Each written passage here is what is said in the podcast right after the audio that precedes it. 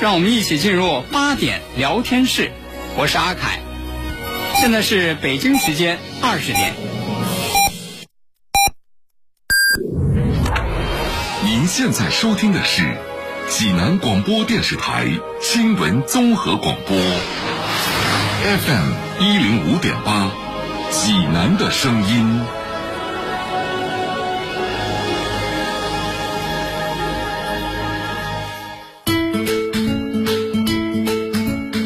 闻每天发生，视角各不相同。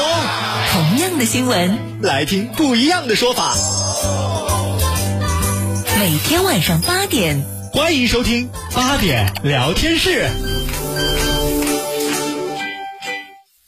聚焦热点新闻，解读世界真相。FM 一零五点八，为您精彩呈现央视新闻一加一。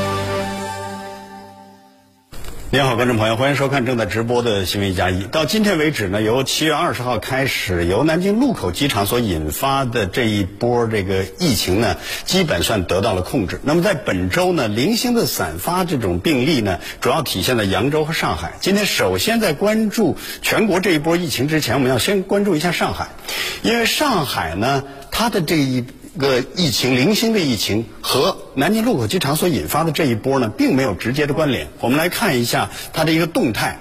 从八月二号一直到八月二十六号这二十多天的时间里头，一共有累加的十例确诊病例，其中一例是浦东机场货运区一名外航货机服务人员，七例为浦东机场境外货机作业人员，显然都与输入病例紧密相关。然后还有两例与松江中心医院有关。那接下来我们就首先先去上海看一看。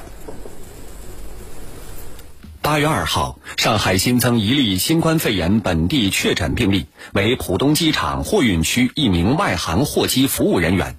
这是继二月五号从上海新冠肺炎确诊病例无新增起，时隔一百七十八天后的第一例新增本土病例。现在是三日凌晨的一点，这里是浦东机场附近的一个公共停车场。可以看到，目前呢是已经被改为了临时核酸检测的临时检测点。呃，据了解呢，今晚会有超过二十个这样的临时检测点，计划对相关人员进行一个核酸检测的工作。八月十八号，上海市松江区中心医院在例行筛查时，发现一名护士核酸检测结果呈阳性。后经专家综合研判分析，认为该确诊病例的感染来源可以聚焦在暴露于境外输入病毒污染的人员或环境，个人存在防护疏忽而引发的感染。从现场获悉，松江区中心医院这名病例啊是一个女护士，那么她在这个发病前的十四天呢，并没有。出现过离沪的这个历史。八月二十号，上海市浦东新区疾控中心报告，两名在浦东机场境外货机作业区的工作人员例行核酸检测结果呈阳性，但与此前八月二号浦东机场的新增病例无关联。八月二十一号，上海市浦东新区疾控中心再次发现三名在浦东机场境外货机作业人员例行核酸检测结果呈阳性，均与二十号在浦东机场发现的新增病例有关联。八月二十四号，上海再次发现两例新增本土病例，一例与十八号在松江区中心医院确诊的本土病例有关联，一例与二十号在浦东机场确诊的病例有关联。八月二十六号，浦东机场再次发现一例新增本土病例，同样与二十号在浦东机场确诊的病例有关联。自八月二号至今，上海共发现十例本土确诊病例。上海作为国内重要的口岸城市，一直面临着外防输入的巨大压力。上海市疾控机构通过精准、快速的排查防控，最大程度的缩小疫情影响的范围。同时，上海对隔离闭环管理的密接者将进行七次核酸检测。对密接，我们在他开始封闭啊集中隔离管理以后开始，第一天、第二天、第四天、第七天、第十四天，啊，就前面十四天是五次。然后后面七天是第十六天和第二十一天进行总共七次的核酸检测。好，接下来呢，马上连线上海市疫情防控领导小组专家组成员、复旦大学上海医学院的副院长吴凡。吴院长您好，首先咱们要关注一下这个浦东机场境外货机作业区的这个七例呢确诊病例，因为毕竟在这一个月的十例确诊本土病例当中，它就占了七例。那么现在整个这条线，不管从流调包括控制的情况都怎么样？嗯，现在我们觉得这个疫情是完全可控的啊！大家看到，就是疫情出现的时候，是在定定期的对高风险人群、作业人群的这个定期筛查当中发现的。那么发现的是非常早，然后我们做了一个非常全面的这个流调和排摸，把所有的密接和次密接啊，就是密接的密接以及高风险人群呢，都实施了这个分类的管控。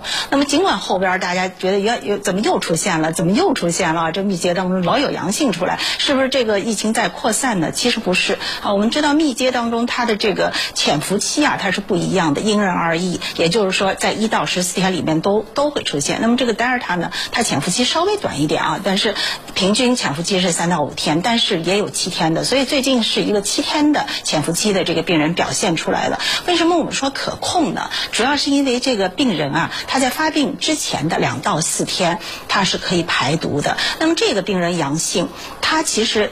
开始排毒的这段时间，他已经都在一个隔离的状态了。也就是说，他之前跟他有接触的这些呃密接的密接，其实接触的时候他还没开始排毒。所以我们判断，在这个疫情当中，尽管有出现这个密接呈现后续的阳性，但是这个整个的传播链，我们是已经把它完全阻断掉了。那么到今天为止呢，咱们还不能说，因为没到十四天，咱还不能说啊，这个之后就不会出现有这种出现的可能。但是这一次的疫情已经在管控呃这个控制中了，已经。嗯，呃，吴院长，虽然这个境外货机工作区的这七例，从数字角度来说，十个当中占七好像多，但是其实当我看到更有一些担心的，反而是与松江医院有关的这两例，因为十八号的时候有一例，二十四号又发现与这例有关的两例了。医院里出现了这种确诊病例情况是怎么样？是否需要担心呢？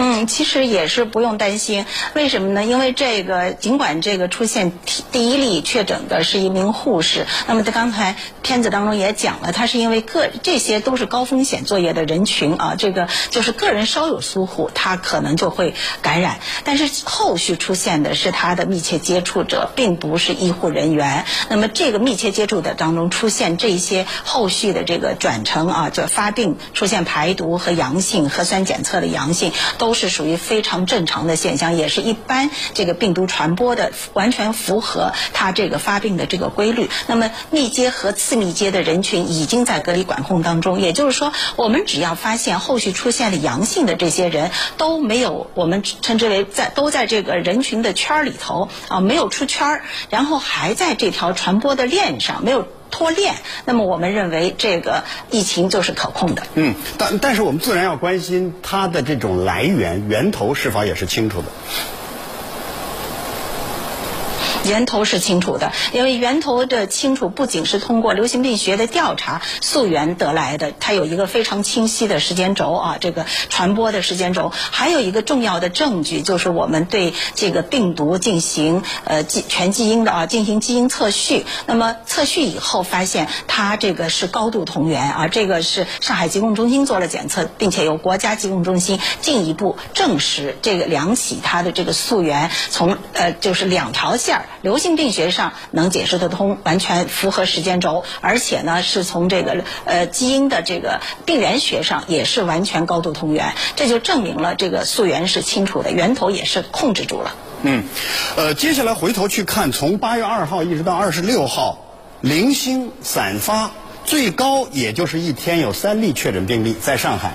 那么上海是怎么做到它都是零星的出现，而没产生惩罚的这种集聚效应，让大家担心的？因为它毕竟是传染性疾病，是怎样控制？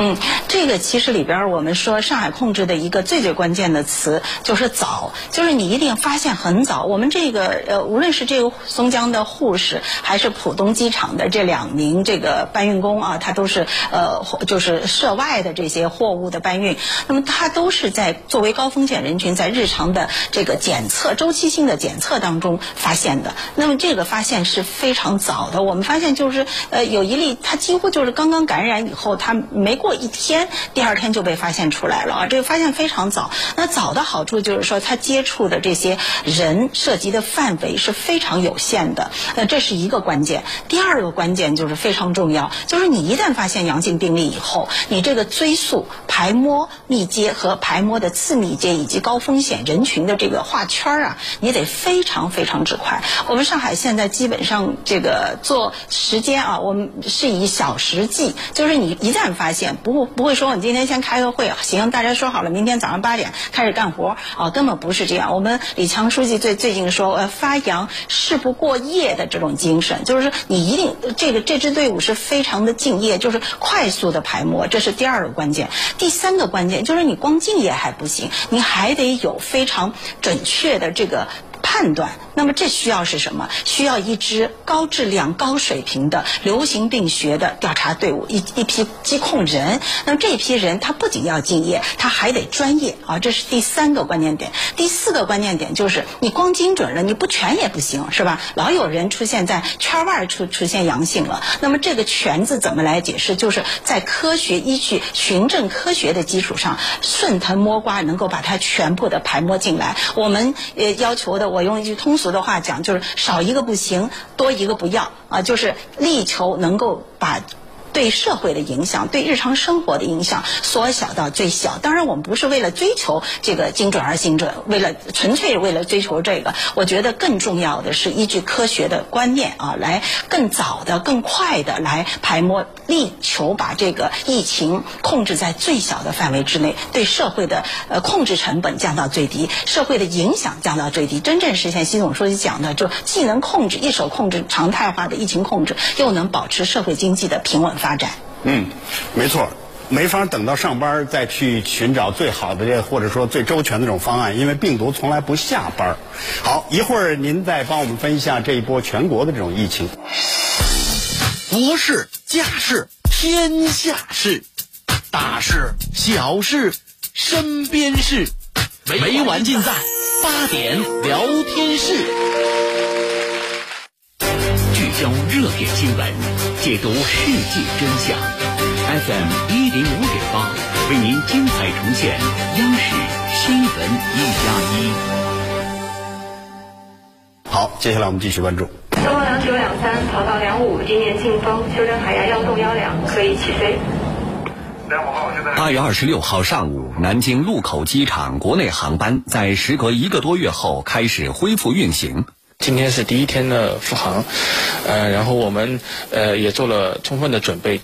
同样在昨天，南京禄口机场附近的禄口街道结束过渡期，进入常态化防控阶段。从七月二十号开始封闭的时候，一直在家隔离了三十六天，基本上都出来检测了，也相当于从头开始嘛。自七月二十号南京禄口机场通报九例阳性样本，本轮疫情成为武汉疫情之后波及国内范围最广、感染人数最多的一次。而随着南京等地逐步恢复常态化，本轮疫情得到有效控制。截至八月二十六日，全国有二十六个省份和新疆生产建设兵团全域为低风险地区，中高风险地区下降到三十八个。目前，我国本轮疫情已经得到有效控制。而回顾本轮疫情，其不仅波及范围广，还呈现多点爆发的态势。在这轮疫情影响最大的南京传播链上，就存在着南京禄口机场、张家界旅游景区、扬州棋牌室、荆州火车站等多个爆发点，波及省份最广，确诊人数也最多。与此同时，郑州、厦门、上海、瑞丽又在各自独立的传播链上进行小范围的传播，有的是境外输入病例造成的院感爆发，有的是国际机场引发的疫情，有的则是边境口岸带来的传染。下一步呢，严格落实入境人员闭环管理，入境相关物品和环境消毒。加强口岸从业人员等高风险从业人员的封闭管理，紧盯口岸、集中隔离点、定点医疗机构等疫情输入高风险场所，建立常态化的风险排查机制。随着本轮疫情得到有效控制，全国新冠病毒疫苗接种今天突破二十亿剂次，全国超八点八亿人完成新冠疫苗全程接种。不过，面对凶猛的德尔塔病毒，现在有很多接种疫苗已经超过六个月的人群，他们是否需要打加强针呢？那么，对输入风险高的，比如海关、边检、航空、隔离点。定点医疗机构等工作人员，在完成免疫程序后六个月，可以开展加强接种，以及六十岁以上的人群，还有一部分人群要去到境外的疫情高风险地区或者是国家，那么专家也建议对这类人群，在接种满六个月后，也可以开展加强免疫。好，接下来继续连线上海市疫情防控领导小组专家组成员、复旦大学上海医学院的副院长吴凡。呃，吴院长，你看这一波疫情到现在基本算得到控制，但是它是武汉疫情之后波及面最大、人数也比较多的。那么回头去看，从机场开始这个发端，暴露了哪些短板，我们要去弥补？您怎么看待这一波疫情？嗯，我觉得这波疫情其实反映出一些短板，就是说，主要还是作为我们中国完全清零的一种状态下，那病毒哪儿来呢？它的一定是境外输入，所以。作为就是国门第一道，它是第一道防线。这道防线其实是非常难的啊，就是完完全全把持住，完全一点漏洞都没有，非常难。这是一个高风险。第二个呢，就是我们的第二道防，或者说第三道防线。第二道防线应该是呃个人的一些防护。那么第三道防线就是医疗机构的门诊发热门诊的这个哨点啊，就是说如果有了进来了，你在第一时间能把这个人找出来逮出来，逮一个是一个啊，能来一个你就能识别出来。那么这两个，尤其是机场啊口，我们称之为口岸吧，因为还有还有这个港口口岸的这部分，还有就是我们医疗机构的这部分，它其实就是我们重点的场所，高风险的场所。那么这些场所如何实现真正的闭环管理？我们在其实去年十一月份上海这个冬季发生以后，这个呃呃呃机场，我们就发现就是说整个的我们的原先机场原先机场的这种状态，它不是应对这个呃呃这个传播的啊，来阻断这些疾病传播播的。所以，对几个整个机场在人、场、物、场就是环境啊，人物和环境的这个方面要进行整个的分级分类的呃呃闭环管理。同时呢，对于一些工作的流程要进行流程再造。嗯，在这个过程当中，我相信就是在一段时间里面可能还没有完全做到。那么第二个，我觉得非常重要的一个短板就是时间一长了，大家麻痹了，所以麻痹松懈的这个呃思想是非常糟糕的。那么这一点上呢，我觉得既然也难。就是措施本身它没有特别难的难度，但是难在哪儿？就是一年三百六十五天，一天二十四小时，涉及到每一个人，你都得很规范的做到位，把每一项这个措施，这就很难啊。这是第二个，第三个呢？呃，如果还要说有短短板的话，那就是我们在日常的公共卫生体系的建设当中，它的体系还不够完善，能力还不够强。我们在动员社会的时候，我们基层的这些治理体系的最最底层。它的这个网底还夯的不够实，所以我们经常会说一句话，就是说应急是一时，但事实上功夫在平时。嗯，呃，接下来的时候大家也在关注，你看到本周的时候，今天的这个卫健委的发布会说，我们接种疫苗的剂次已经超过了二十亿。那但是在这一波疫情当中，比如说上海明确说啊，有的这个本土确诊病例，它是全程已经接种了这个疫苗的，疫苗正在怎样起作用？透过这次疫情。嗯，首先我想说的就是疫苗是有用的。那么这种有用表现在什么地方呢？有效表现在什么地方呢？第一，就是大家可以看到，接种过疫苗的这些人，他首先这个重症的比例是在降低啊。也就是说，他虽然不能保护我们完全不感染，但是他能保护我们感染了以后。不得重症啊，不发展成重症，这是它有效的一个最最明确的一个方面。第二个方面就是，我们也从研究当中，国内外的研究都发现了，就是你接种过疫苗的人，他尽管可以感染病毒，但是他这个是一过性的感染，也就是说，它持续的时间非常的短，或者比没有接种过的疫苗要短得多得多。那么，而且呢，它这个病毒载量的下降速度也快，这就意味着什么？也就是说，接种过疫苗的人，即便感染，它是持续的时间。比较短，那这对我们是个非常好的好消息啊。这是第二个，第就是一过性感染时间很短，那么它的传播能力就降低了。第三个呢，我觉得那当然这种一过性感染也给我们带来一定的挑战。这个挑战是什么？本来这个人感染了以后他就出现症状，那么他他不出现症状或者症状非常非常的轻，自己没有意识到，其实给我们早发现。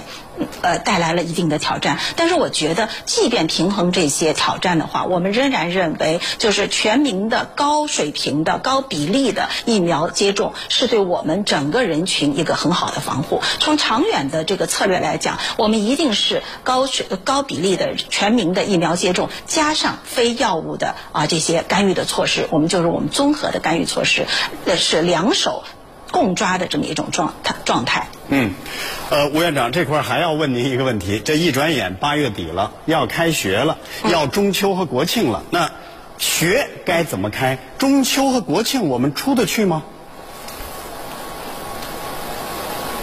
这是两个问题啊。学怎么开？我想现在这个呃呃教育部和卫健委呢都有一个非常明确的一个安排，就是我们已经开始在这个低年龄组开始接种集体接种这个疫苗了。那么学怎么开？其实跟我们上半年的时候学怎么开还是一样的道理，继续做好就是非这个包括戴口罩、洗手啊、保持距离等等一系列的非药物的这个干预措施。那么现在我们还有一个新的科技手段，那就是疫苗。这个疫苗的接种也会为我们保护儿童、保护孩子们、学生们的这个健康安全提供非常强有力的这个保障。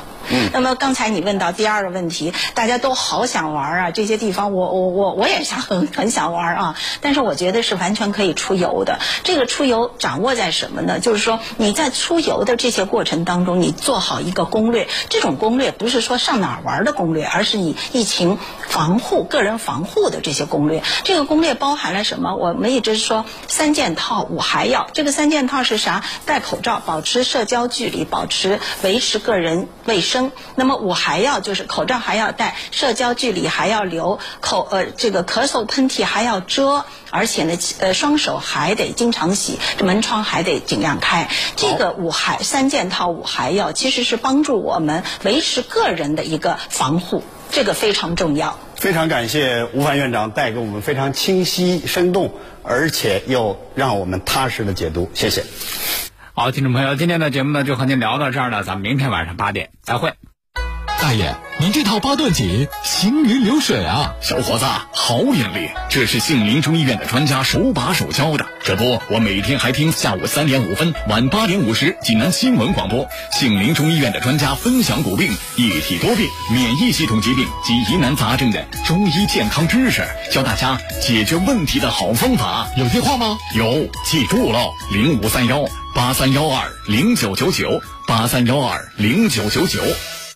碧生源常润茶，草本润肠，功能好茶，饭后喝，趁热饮，一次一杯，改善胃肠道功能。独立包装，随身相伴。碧生源常润茶，咨询电话：四零零九九三三幺幺幺。本品不能替代药物。倡导本源文化，寻找健康密码。慢病久病多虚损。培补本源护健康。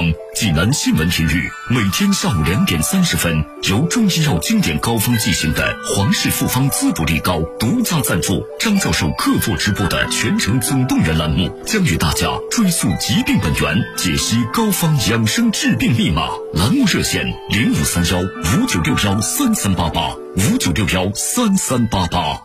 通知：清血八味胶囊给大家送健康送优惠。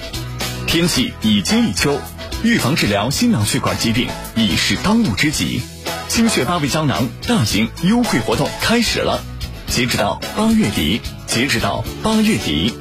清血八味胶囊全天咨询订购电话：零五三幺八六幺零零三幺八八六幺零零三幺八零五三幺八六幺零零三幺八。大爷，您这套八段锦行云流水啊！小伙子，好眼力！这是杏林中医院的专家手把手教的。这不，我每天还听下午三点五分、晚八点五十济南新闻广播，杏林中医院的专家分享骨病、一体多病、免疫系统疾病及疑难杂症的中医健康知识，教大家解决问题的好方法。有电话吗？有，记住喽，零五三幺八三幺二零九九九八三幺二零九九九。FM 一零五点八，济南广播电视台新闻综合广播。十四秒就能感染德尔塔毒株，你了解它吗？我们是德尔塔病毒家族，里面还有三个兄弟姐妹，分别是阿尔法、贝塔、伽马，但是他们都没有我们厉害。我们已经扩散到全球超过一百多个国家和地区，是当下主要流行的新冠肺炎变异毒株。我们有十五处突变，每一次突变就类似你们人类换一件衣服、换一个发型，让抗体脸盲认不出我们的样子，从而就可以绕开部分人的免疫系统，混进人体细胞里面去搞破坏。在被我们感染的人体中，呼吸道病毒载量甚至是原始毒株感染者的一千二百六十倍。如果人类不想和我们一决高下，办法还是有的。除了坚持好各项防控举措，能做的还有打疫苗。不是说我们能绕开疫苗的防护系统吗？那打疫苗还有用吗？我们确实可以部分绕开疫苗的保护，但并不是绕开全部。疫苗还是可以提供足够保护的，所以抓紧时间去接种疫苗吧。科学认识，积极防范。FM 一零五点八，济南新闻综合广播提醒广大市民：疫情期间，请自觉做到不聚集、勤洗手、戴口罩、打疫苗，将个人防护做到位。抗击疫情，每个人都是第一责任人。三十九桩大案要案，六十八个犯罪现场，一百零七种侦查手段，六百一十四位涉案人员。侯卫东官场笔记作者小乔老树再出新作《侯大力刑侦笔记》，这是一部集侦查学、痕迹学、社会学、解剖学、心理学之大成的教科书式破案小说。FM 一零五点八，济南新闻综合广播，每天早间八点四十分，小说联播正在热播《侯大力刑侦笔记》，敬请收听，由齐芳播讲。